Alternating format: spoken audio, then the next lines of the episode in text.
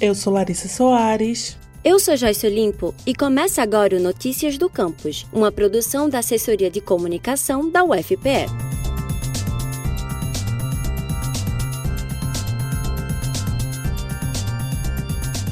Esta semana, o Notícias do Campus traz para você uma série especial sobre a presença das mulheres em áreas em que os homens ainda são maioria. Você provavelmente já quebrou a cabeça com um cálculo de matemática ou uma questão difícil de química. Pois é, as matérias de ciências exatas costumam espantar muitos estudantes, principalmente do sexo feminino. Mas por que isso acontece?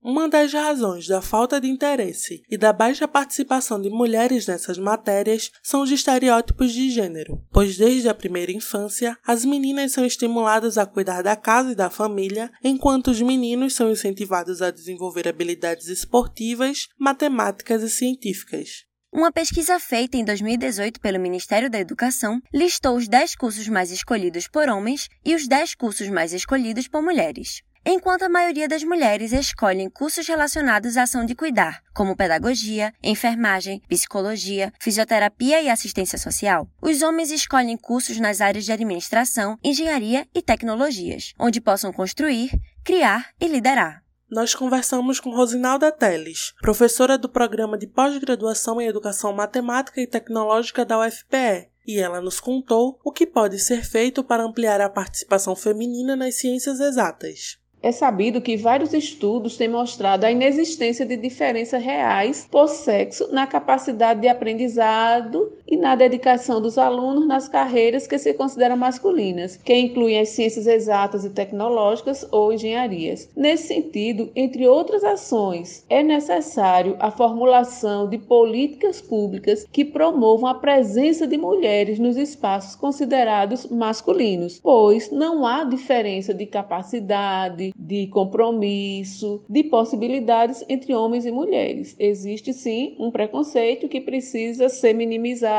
a partir de algumas estratégias, entre elas, como eu já falei, políticas públicas. Rosinalda também nos contou qual a importância das mulheres nessas áreas. A presença das mulheres nas ciências exatas pode favorecer principalmente que essas ciências respondam a questões da vida das mulheres, ou seja, o olhar sensível feminino e as habilidades e modos de compreender o mundo e a sociedade que são peculiares às mulheres, à maternidade, ao feminino, né, poderá abrir inúmeras possibilidades de desenvolvimento científico nessa área, com elaboração de produtos e tecnologias que atendam demandas oriundas ondas desse universo feminino, esses papéis que são assumidos majoritariamente pelas mulheres e que precisam de soluções tecnológicas.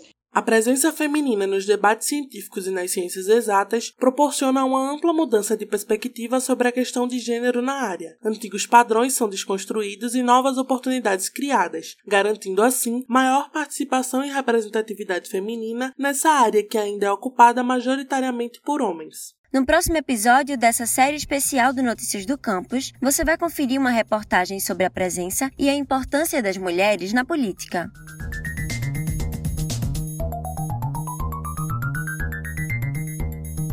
Quer ficar por dentro de tudo o que acontece na universidade? Acesse o nosso site, ufpe.br/agência. Se preferir, a gente também está no Twitter e Instagram, @ascomufpe.